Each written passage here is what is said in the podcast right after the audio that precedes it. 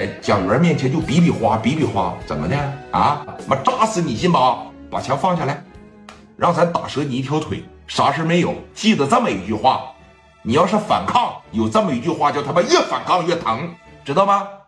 把你们破家伙事给我放下。虎豹来到了蒋元的跟前没听明白呀？啊！我让你把枪放下，蒋元也是真够手。实话啊，咱说了，在上边跟小慧表白，他不敢。这一会儿在底下拿着五连发顶着他，比谁也苍，嘎巴就顶虎豹脑袋上了。我不放怎么样啊？啊！我不放怎么样啊？这边你看，陈全九拿着玻璃碴子朝着蒋仁的脖子上，当时就顶上来了。在这儿啊，你要不放下，我一玻璃碴子，我扎死你！那全场鸦雀无声。基本上开枪的时候保持的什么舞姿，现在还是保持的什么舞姿？大家伙能理解了吧？操，这这桌上全是啤酒啊！一个小子在这儿啊，吓坏了。他胆儿比较小，他的脚在这站着，旁边就是几瓶洋酒。越是说这个紧张的时刻，哎，蒋元的呼吸特别特别的急促，他都已经做好对命的准备了。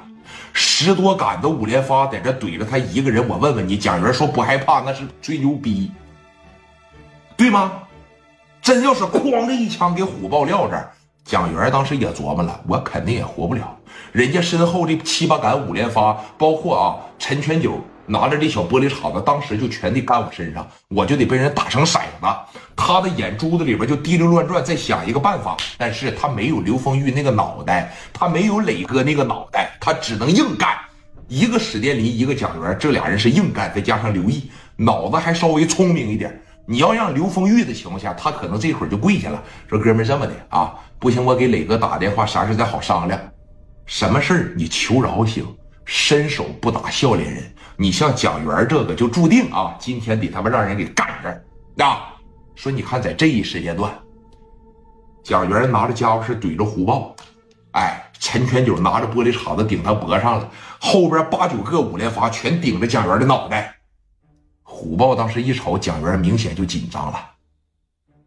哼，兄弟，别紧张啊！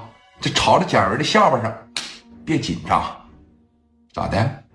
打仗敢打，杀人不敢呐？啊？你逼我，我真打你！领着你这帮人走，快点的，磊哥马上过来了，是吗？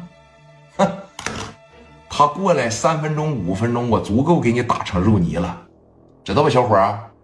把这把东西啊，给我放下，好好的让我打折一条腿，完事了以后跟我走。你越挣扎，他越疼，知道吗？这边，操，放下，就往蒋元脖子里边开始扎啊！蒋元当时一瞅，谁整他哪儿疼？他把家伙事哐的一下子就对准陈全九了。你再动我一下子啊！你再动我一下子！你看，刚才看热闹那小伙啊啊，站在这个桌子上，这他妈打起来，这可别崩着我呀！这打起来崩着我，这不完了吗？啊，这可别崩着我，可别崩着我，可别崩着我，可别崩着我！往后一撤，那一桌子洋酒，啪的一脚，稀里哗啦就全整地上了。你说俩人正在这对峙呢，整个场面都静止了。啪！就这一声，蒋元以为谁开枪了呢？这边一咬牙啊，把枪稍微往下点，朝着陈全九的肚子上，扑通就一枪。陈全九都没想到，蒋元真敢干啊！